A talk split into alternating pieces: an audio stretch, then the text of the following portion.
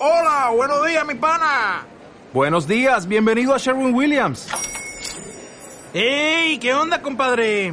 ¿Qué onda? Ya tengo lista la pintura que ordenaste en el ProPlus app. Con más de 6.000 representantes en nuestras tiendas listos para atenderte en tu idioma y beneficios para contratistas que encontrarás en aliadopro.com. En Sherwin Williams somos el aliado del PRO. Lo que sonaba metálico y ronco al revés se reveló como una voz limpia, pura y melódica al escucharla correctamente. Había grabado a Lucifer, al ángel condenado por el mismísimo Dios por su rebeldía. No había rastro de sus horrendos sonidos cavernosos que había escuchado in situ. Habían sido sustituidos por un tono lírico, como si al tocar un arpa ésta emitiera palabras en lugar de notas. Les daba las gracias a sus adeptos recordándoles que habían sido los elegidos entre todos los fieles para el gran advenimiento. Todos habían ganado la vida eterna gracias a los sacrificios que habían hecho al matar a sus seres queridos. La inmortalidad tenía un precio alto, pero valía la pena pagarlo. Mientras seguía vanagloriándose de su poder y de cómo había conseguido que los presentes recuperaran su juventud para toda la eternidad, recordé a Elena y a mi propia madre.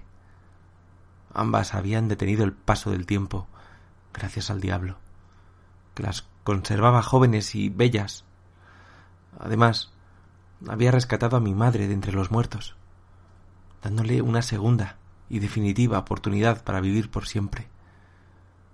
Sujeté el teléfono con una mano y me estrujé el abdomen con la otra en un intento inútil de controlar mis nervios. ¿A quién podía contarle lo que había visto? ¿Cómo podía decirle a nadie que mi madre, a la que yo mismo había matado cuando tenía doce años, estaba viva y seguía joven? ¿A quién podía hacerle partícipe de aquella locura?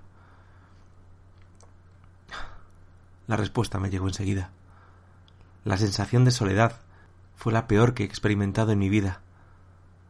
Por primera vez deseé contar con un confidente a quien hablarle de aquello. No podía ser ninguno de los clientes con quien tomaba copas esporádicamente, y tampoco podía ser Daniel. Ya creía que estaba perdiendo el juicio, persiguiendo quimeras en lugar de disfrutar de nuestra relación. Aquel fue el inicio del fin.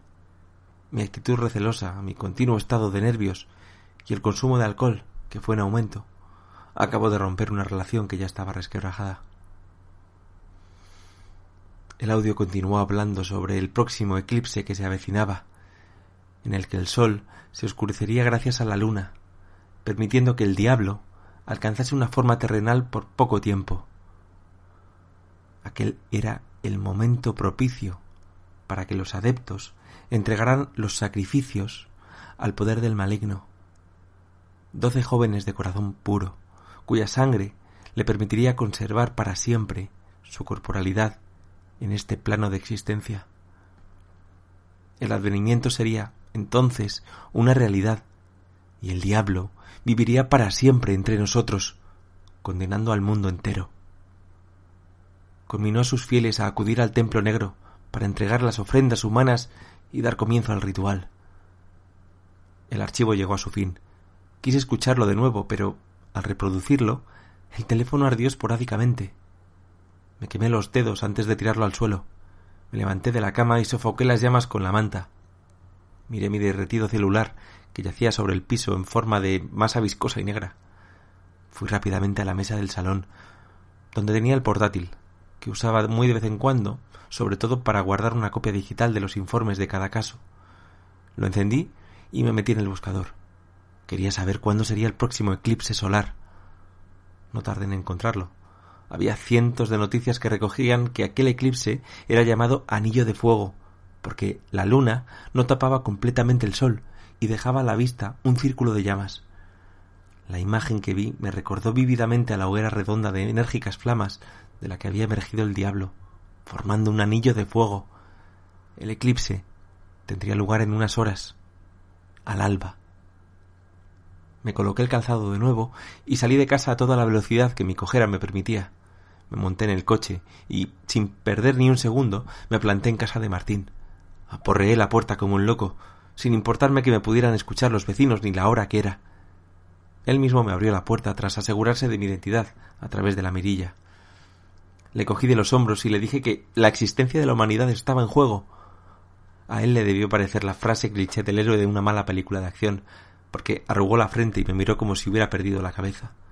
Estaba acostumbrado a aquella reacción y no tenía tiempo que perder. Así que lo arrastré hasta su habitación y lo senté frente a su equipo. Le rogué que debía buscar el edificio al que llamaban el Templo Negro.